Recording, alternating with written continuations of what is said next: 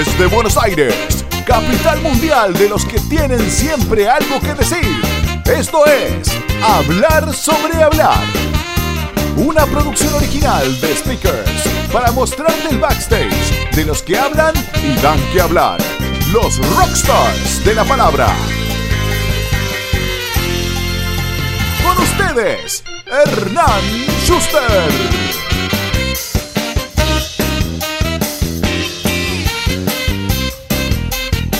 Ella es bióloga, tiene un doctorado en educación con especialización en ciencias por la Universidad de Columbia y es investigadora del CONICET. Se dedica a incentivar la curiosidad y la creatividad desde la educación, acercando a grandes y chicos al pensamiento científico.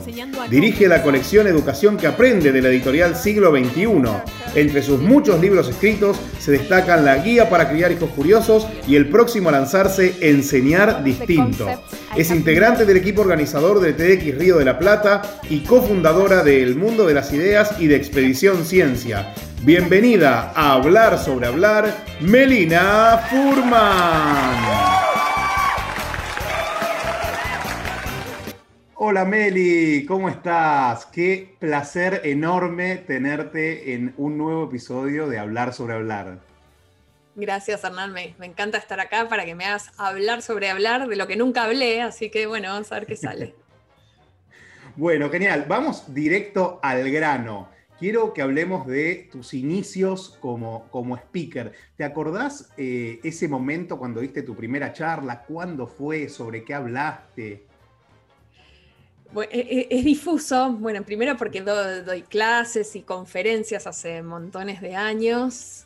Si tuviera que rastrear, obviamente no como speaker profesional, pero la primera charla que me paré ahí, de una charla ante el público, tenía 15 años, la di para el Rotary, eh, me habían becado para ir a una especie de campamento para pequeños jóvenes líderes de no sé qué, y, yo había ido al campamento y después tenía que contar la experiencia ante un montón de señores, entre los que estaba mi abuelo y sus amigos. Eh, me acuerdo que estaba súper nerviosa, que estaba como una especie de atril, había ensayado un montón. Cuando empecé a hablar, fue como todo sucedió muy rápido, había terminado, la gente me felicitaba, yo sentía que había salido todo bien, pero no tenía idea de lo que había dicho. Así que ese fue mi inicio. Y después otro inicio no tan, eh, no tan feliz, yo tenía veintipocos, todavía no me había recibido de bióloga y estaba dirigiendo un portal de internet para lo que ahora es el Ministerio de Ciencias, que se llamaba Experimentar, que adoraba de ciencia para chicos. Y me mandaron medio solita y mi alma a dar una charla ante eh, supervisoras y supervisores de escuelas en el Chaco. Eh, y yo era una pulga, nunca había dado una charla en ese contexto. Me llevé todo el PowerPoint armado, después no había qué mostrar, estaba yo sola tratando de contar algo interesante. Terminé algo que sentí que más o menos había zafado. Pregunto, ¿alguien tiene algo para preguntar? Y una señora enorme así me levanta la mano y dice, ¿vos cuántos años tenés? Y trágame tierra. Eh, creo, lo bueno es tocar fondo al principio, como para que después, bueno, es todo para arriba, ¿no? Esa fue como mi primera charla donde... tremendo, tremendo. Era muy y, y, las supervisoras de escuela son un público eh, duro que ahora ya ¿Y, qué reacción, ¿Y cómo reaccionaste ante esa tamaña pregunta como chiquita? ¿Vos eh, por, qué, estás hablando acá? A enseñar, ¿no? Claro. Claro. Eh, la verdad es que no me acuerdo, pero, pero traté de, pilotearla ahí, ¿no? Yo lo que tenía para contar era, a mi juicio, muy lindo, era un proyecto muy lindo que estábamos haciendo, pero bueno, implicaba un poco romper con el statu quo de, de cómo se enseñaba la ciencia en las escuelas, que era lo que yo venía a tratar de mover. Perfecto. Y eh, siguiendo con, ese camino como, speaker, ¿te acordás cuándo fue tu primera charla paga? ¿Cuánto tiempo pasó más o menos? Desde, bueno, no, no hablemos desde los 15, pero desde, desde más adelante. Em, en el ámbito académico, yo hago investigación y voy a congresos, o sea, mis primeras charlas, la gran mayoría fueron no, todas fueron no pagas, ¿no? En el ámbito académico, cuando uno va a un congreso, en general son, charlas que no se cobran. Mis primeras charlas pagas fueron más en el contexto de conferencias en colegios y en, eh, o sea, no en el ámbito corporativo, sino en el ámbito educativo, donde me empezaban a llamar para que diera la capacitación de, o la, conferencia de apertura del ciclo lectivo, de algún, de, a poquito. Estas fueron como mis primeras charlas pagas. Eh, en el contexto eh, no académico de investigación, sino de, extensión, te diría, universitaria, ¿no? más de asesoramiento a escuelas, de presentación de, propuestas educativas. No me acuerdo cuál fue la primera en particular, pero um, hubo montones en, ese, en esos años cuando yo ya estaba volcada a trabajar en educación. Buenísimo. ¿Y cómo fue, Meli, esa, transición de, alguna manera del mundo académico al mundo de las charlas? ¿Cómo te preparaste? ¿Es, ¿Es lo mismo dar una clase que dar una charla? Me encanta la pregunta porque a veces pareciera que, bueno, cuando uno da clase y ya tiene como más horas de vuelo parándose y hablando frente a gente, es como, bueno, una transición fluida y es casi lo mismo. La verdad que la lógica de dar una charla, sobre todo una charla breve, que uno busca que tenga cierto impacto, que los demás se lleven cierta idea en la cabeza o cierta manera de pensar. Tiene una lógica distinta, tiene puntos en común con la docencia en el sentido de que es súper importante pensar qué quiero que le pase al otro, no qué quiero decir yo, sino qué quiero que le pase al otro, qué quiero que se lleve. En el caso de la docencia, qué quiero que aprenda, en el caso de una charla, bueno, qué, con qué sensación, con qué ideas quiero que se vayan. Y eso eh, eso ayuda a después ir para atrás y pensar, bueno, entonces, ¿cómo lo cuento? En ese sentido, hay algo en común de poner de, lo que hace todo buen docente. Digamos, a veces pareciera que dar clases como que me paro y cuento algo. Y, ser un buen docente es justamente tener esta otra lógica de que quiero que le pase al otro, del otro lado. Y eso va muy en la línea de dar una buena charla. Eh, pero a diferencia de, dar charlas donde uno expone contenido y lo va diciendo de manera ordenada y va haciendo alguna serie como de actividades, eh, dar una clase tiene esa lógica, pero dar una charla tiene la lógica de pensar, bueno, ¿cómo arranco y capturo la atención de quien me escucha? ¿A qué viaje lo estoy invitando? Eh, una clase la puede dar más o menos cualquiera que haya leído o estudiado un tema, una charla la puede dar uno solo. Nosotros decimos mucho esto a los a los oradores y oradoras que preparamos para TEDx Río de la Plata y para el mundo de las ideas. Para mí la transición con el mundo de dar, de dar charlas más profesionalmente como speaker tuvo, vino de la mano con empezar a preparar a otra gente para hacerlo. ¿no? Como que fue, fue muy paralelo esto de, de, con, con Charlie Garbulski, uno de mis speakers favoritos, de hecho lo aprendí mucho, sigo aprendiendo de la mano de él, eh, armamos este curso hace ya como ocho años que se llama El Mundo de las Ideas, donde la gente aprende a, a, identificar algo que los apasiona, un proyecto en el que andan trabajando, a potenciarlo, a seguir nutriéndolo y a contarlo, ¿no? a contagiar ese, ese proyecto a otra gente para que se sume, para que se lleve ideas. Entonces, en esa preparación y en esos cursos yo aprendí muchísimo como, como oradora y lo mismo preparando los oradores en TDX Red de la Plata. Y siempre la pregunta que uno se tiene que hacer cuando va a dar una charla es, bueno, ¿qué, charla puedo dar yo? ¿Qué es lo que yo tengo para aportar, para contar, que sea distinto, que valga la pena, eh, donde sienta que, piso en, suelo, suelo sólido, donde, donde me siento en mis zapatos? Concretamente, ¿en qué puedo ayudar o qué, tengo para decir que sirva? y para mí ahí está como la gran diferencia con una, una charla más de impacto más cortita, ¿no? Que con una clase. Obviamente lo que cuento en una clase sirve, pero lo, podría dar cualquiera que haya leído, entre comillas, esa unidad del libro.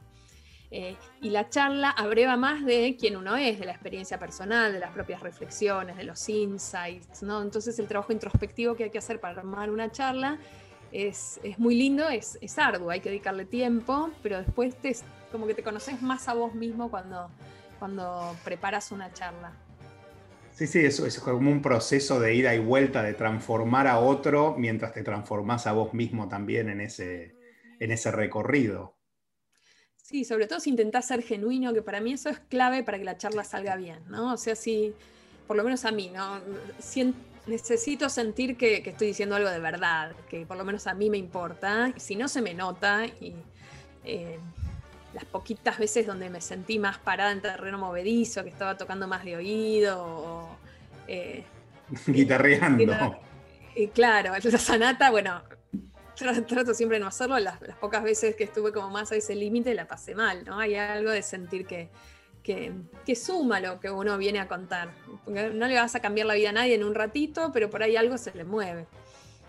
No, pero vas a, vas a tirar un poquito de agua en una semilla que estaba ahí adentro y para que empiece a germinar eh, y se convierta en algo más grande a futuro. Sí, de hecho, si uno piensa en uno mismo, las charlas que, va, hubo charlas que a mí me, despertaron cosas que, fueron importantes, que después por ahí te abren una, ventana para seguir explorando solo, es como la punta del ovillo que después uno sigue tirando. Es hermoso eso. Eh, sí, sí, me, pasó a mí con, una de tus charlas, eh, cuando hablas de, los experimentos de, de Ian de Galo, que, que, después obviamente uno trata de llevarlo a casa y reproducirlo y, nada, y aplicar un montón de cosas mismo del, libro eh, y demás. Así que sí, sí, son, son ideas que, después van creciendo.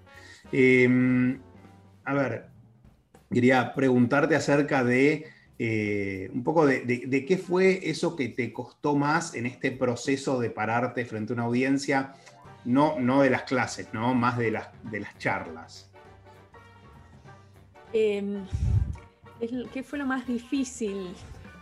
Eh, lo más difícil fue empezar a dar charlas en contextos que no eran el contexto académico o el educativo en el que yo me venía moviendo, ¿no? Pensar, bueno, a ver qué tengo para contarle algo de una empresa, de, una, de un banco, de una y, encontrar ese por dónde eh, fue, un, fue, un, trabajo que, me costó y me sigue costando, en el sentido a veces me, llaman, bueno, venía a dar una charla sobre alguna cosa que yo siento, mira, por ahí no soy yo la persona que estás buscando para hablar de eso, te recomiendo a alguien, ¿no? Eh, es, eso para mí, eh, que vengo como de un mundo muy específico, bueno, nos debe pasar a todos, es lo que más me costó. La otra cosa que me cuesta y a la que le tengo que dedicar mucho tiempo es que cuando doy una charla corta, estilo TED, versus una charla, a veces doy charlas de hora y media, ¿no? Y ahí, eh, el otro día justo Jerry Garbulski me contaba esta frase que dijo Woodrow Wilson, un presidente de Estados Unidos, que, le habían dicho algo así como si, si, eh, si querés que dé una charla de 10 minutos, necesito dos semanas para prepararme. Si querés que dé una charla de una hora, ya estoy listo. ¿no? Hay algo de condensar el mensaje en poquito tiempo, que es difícil, que requiere como muchas pasadas. El año pasado di eh, una charla que habrán sido 15 minutos en el coloquio de IDEA, ¿no? Y era como la charla de educación para el mundo empresario, elegir qué decir y cómo.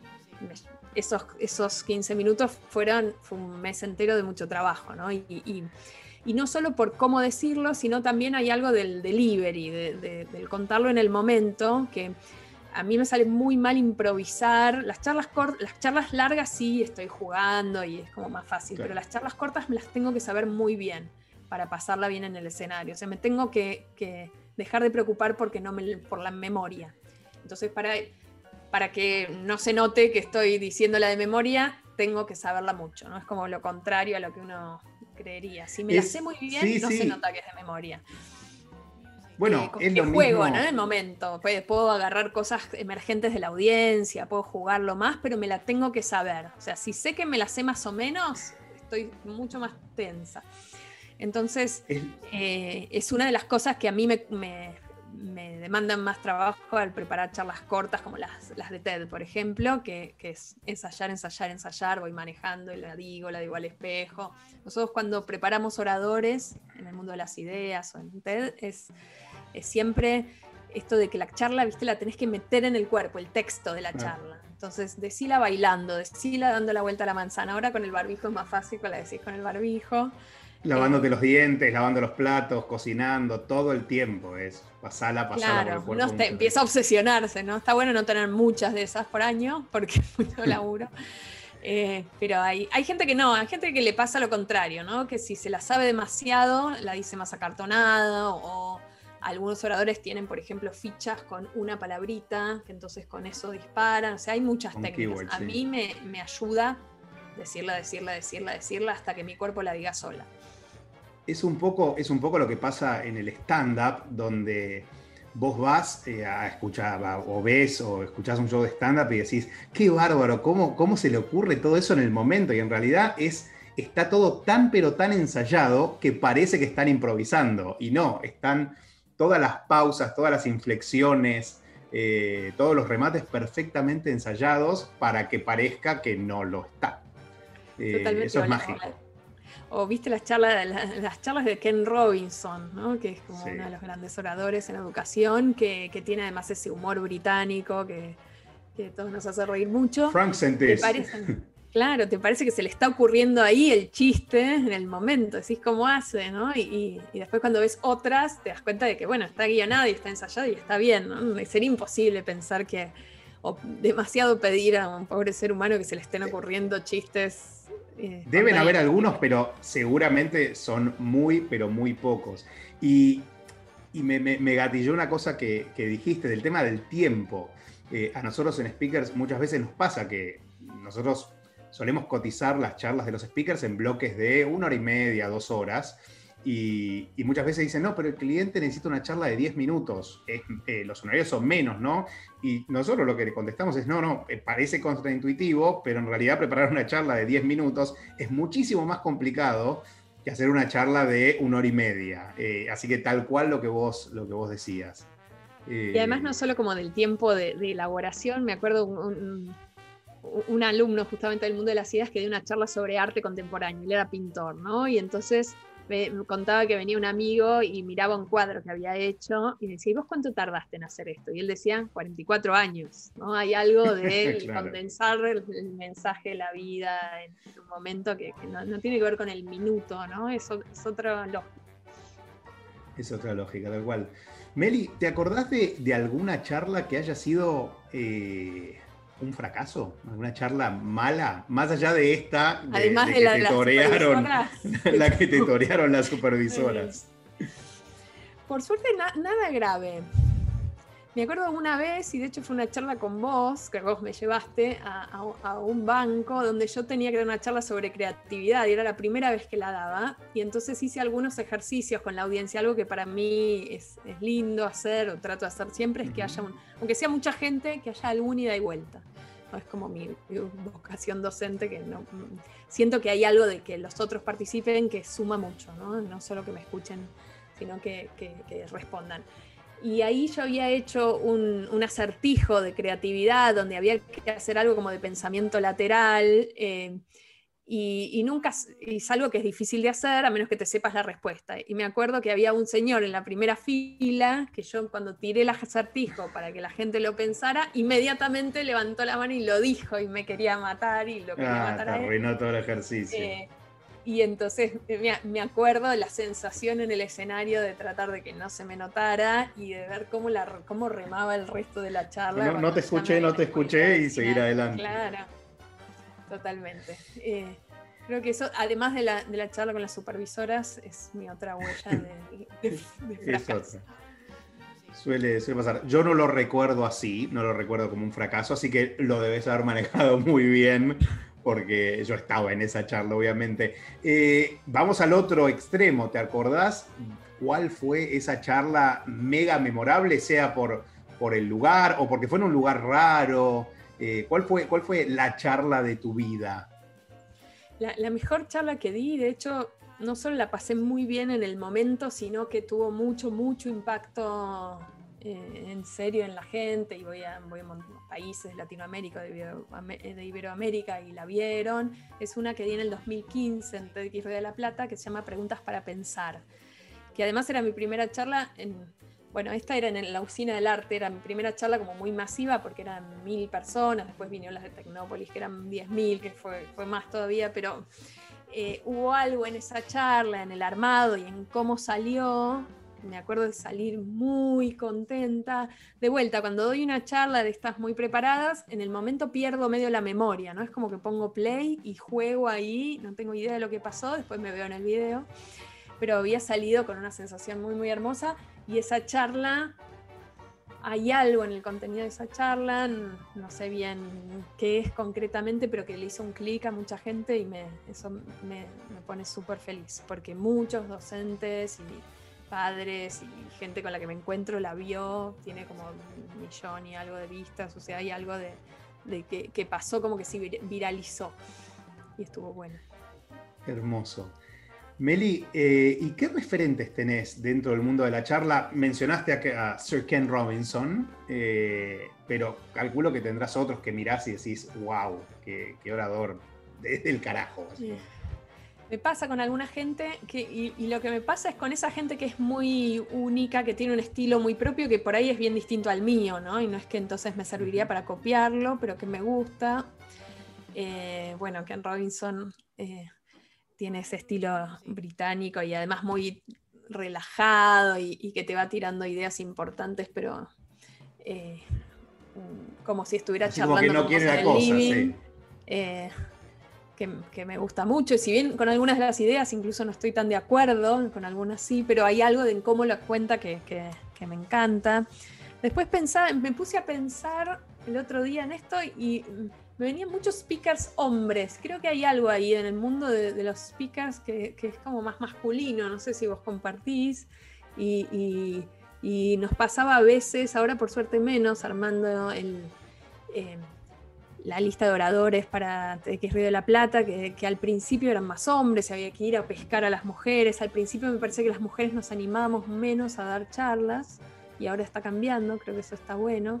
Una oradora que me gusta mucho también tiene un estilo muy propio, es Ana Kazumi Stahl, que es una escritora, que es, ella es de origen japonés y su papá es alemán, y tiene algo con el manejo del silencio, con la belleza de las palabras, entre que es escritora y japonesa, y hay algo de, obra de arte en cada una de sus charlas, dio varias en TX de la Plata, que me encanta. Em, Derek Siever, que dio varias charlas cortitas en TX de la Plata, que es músico y productor, y, siempre dice, tiene una charla muy linda sobre cómo mirar las cosas desde más de un punto de vista, ¿no? Porque volviendo a Japón, como en Japón las manzanas eh, tienen nombre y no las calles, y acá es al revés, o, como en Oriente eh, hay que pagarle al médico cuando estás sano, ¿no? Cuando estás enfermo. Bueno, charla, siempre las charlas que da como que son curiosidades pequeñas pero que te hacen cambiar el punto de vista y además las dice como también la, pasa bien en el escenario, hay algo del juego que me encanta. Eh, me gusta mucho mi amigo Jerry como orador, y el que además lo escuché 100 veces cada charla y hay algo que me pasa que me, vuelvo a entusiasmar cada vez. Tiene como la particularidad de encontrar historias que le suceden en su vida cotidiana y de ahí sacar como insights, ideas que después le pueden servir a otra gente, que hay algo de eso que me, inspira mucho también.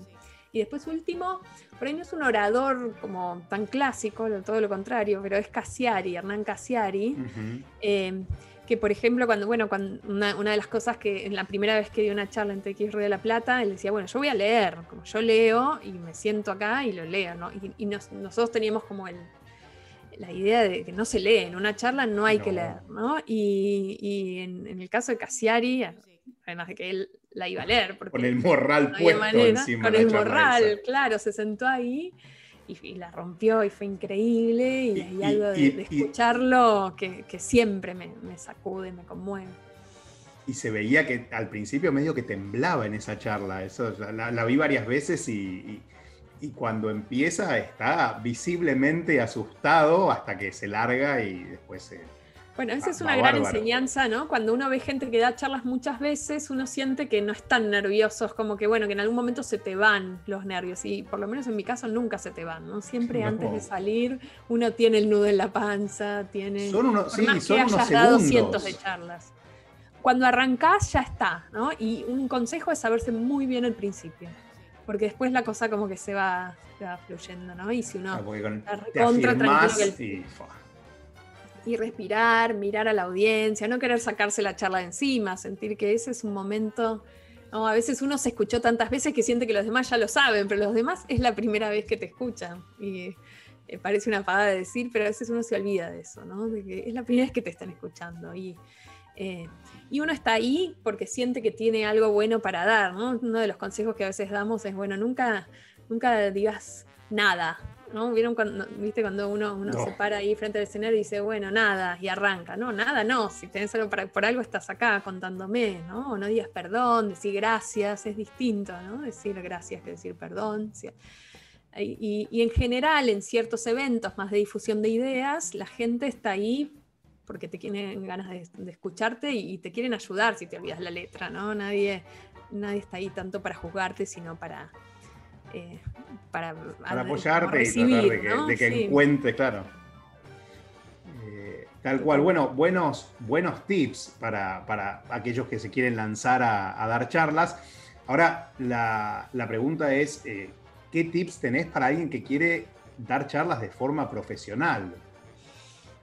Bueno, primero hablar con vos, Hernán. Eh, yo no sabría cómo. A, mí me pasa que a veces me invitan a dar charlas y voy, o, me invitas como, bueno, cómo, hay toda una dimensión que es, bueno, cómo, cómo, dónde voy a dar charlas, quién va a querer mi charla, la parte como de conseguir dónde darlas, que es un saber profesional, que vos lo haces genial y, y que para mí es algo si lo que uno sabe hacer es dar buenas charlas, por ahí uno no sabe necesariamente buscar dónde darlas, ¿no? Hacer la parte como de la... Y entonces me parece que está bueno asociarse con gente eh, que, que, pueda ser aliado en eso, como, como es tu caso. Eh, gente en la que uno confía, o sea, para mí eso es súper importante. Eh, y también si uno quiere dar charlas de manera profesional, para mí algo esencial es encontrar qué es lo que uno tiene para decir, en serio, ¿no? A veces uno quiere dar charlas por dar charlas y me parece que esa es una búsqueda equivocada, ¿no? Es como, quiero dar charla, ¿de qué? No sé, después veo, mm, empezaste al revés. Hay mucho, hay mucho de eso, hay mucho de eso porque, claro, eh, ser speaker es, es, algo sexy, la verdad que está muy bien recompensado. Eh, entonces sí, aparecen muchos de esos que yo quiero, quiero ser speaker, ok, ¿y sobre qué tema? Mm, no sé. claro, es como quiero ser famoso, ¿no? Quiero, qué, eh, o sea, es la búsqueda, después llegará el momento, pero primero es buscar por dónde, ¿no? Que, y, y sobre todo, y esto, eh, filosofía barata, pero en serio, genérico en la vida, si pasa por el ego de ir y que todos te digan que bien diste la charla, te aplaudan, tiene vida corta. O sea, tenés que sentir, por lo menos a mí me ayuda a pensar esto de, que tengo que sentir que lo, que lo que digo tiene algún valor para mejorarle la vida a alguien sin tampoco creerse en la, omnipotencia, ¿no? Como decíamos antes, hay charlas que te mueven, te, hacen pensar cosas distintas. También uno está dando una charla, es un rato, ¿no? Tampoco Sí, sí, no podés pretender cambiarle la vida a millones de personas con una charla de, 15 minutos, ni de una hora y media tampoco. Ayer venía la, generar...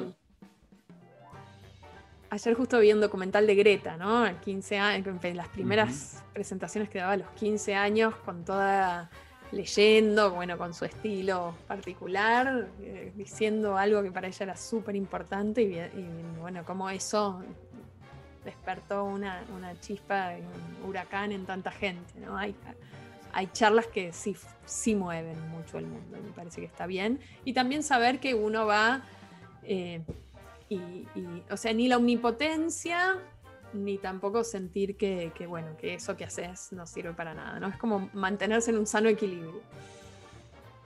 Genial, Meli. Vamos a pasar al PRODE de hablar sobre hablar. Es el PRODE que tengo acá, gracias a la producción. Eh, el PRODE de los Juega con mi papá el PRODE. No, ¿Sí? Nombre, Meli Furman. Profesión, Uy, me recuesta. Es más, cuando los, mis nenes me preguntan, porque a veces pongo bióloga, a veces pongo docente, a veces pongo investigadora, no sé, pongo científica, pongo cosas raras, pero poné investigadora. Investigadora, perfecto. Eh, investigado.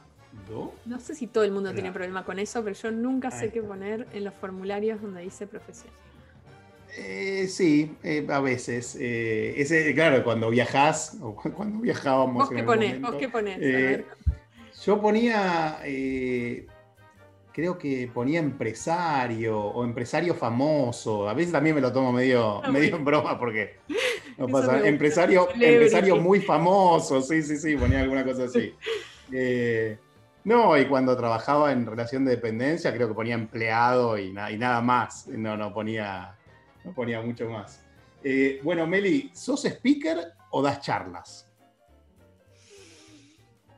No sé si ni siquiera si entiendo la diferencia. Te diría doy charlas. Ok. Acordate que tenés el empate también para, ah, bueno, está bien, poneme empate, poneme empate. no, vamos a tachar esto acá entonces y va a quedar ahí empate. Eh, pregunta número dos. ¿Presentaciones con PPT o sin PPT? ¿Con soporte visual o sin? Poneme empate porque con, pero con lo imprescindible nada de texto si puedo, solo imágenes cuando realmente suman, o sea, no sé, o sea, yo, yo tengo las riendas de la charla y el PowerPoint cada tanto me aporta, eh, pero a veces, o sea, el enemigo es justamente lo contrario, ¿no? Que, que que el PowerPoint te vaya marcando el ritmo y uno, uno vaya siendo esclavo del PowerPoint. Que se coma y te, o horribles y imágenes más de clip art, todo de sacadas de internet. Ay, Dios. O mucho texto, todo eso enemigo. Choclazo. Eh, ¿Qué te gusta más, charla para pocos o charla para muchos? Hmm. Me voy a poner. Soy, sí, soy una tía. Eh, Corea del Centro. Mm, soy Corea del Centro. Eh, para muchos, para muchos. Para muchos. sí. Eh, bien. ya que la trabajé, que, sirva para que me escuche mucha gente. ¿Micrófono de vincha o corbatero o micrófono de mano? micrófono de mano. porque me voy moviendo así como en el escenario tipo cantante. Y, no sé si está ahí, pero nada de atril, o sea, moverse en el escenario.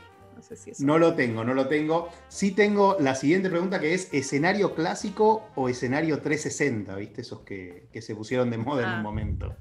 Eh, clásico, no, no probé casi en 360 y me, me mareo un poco todavía, no sé a dónde mirar.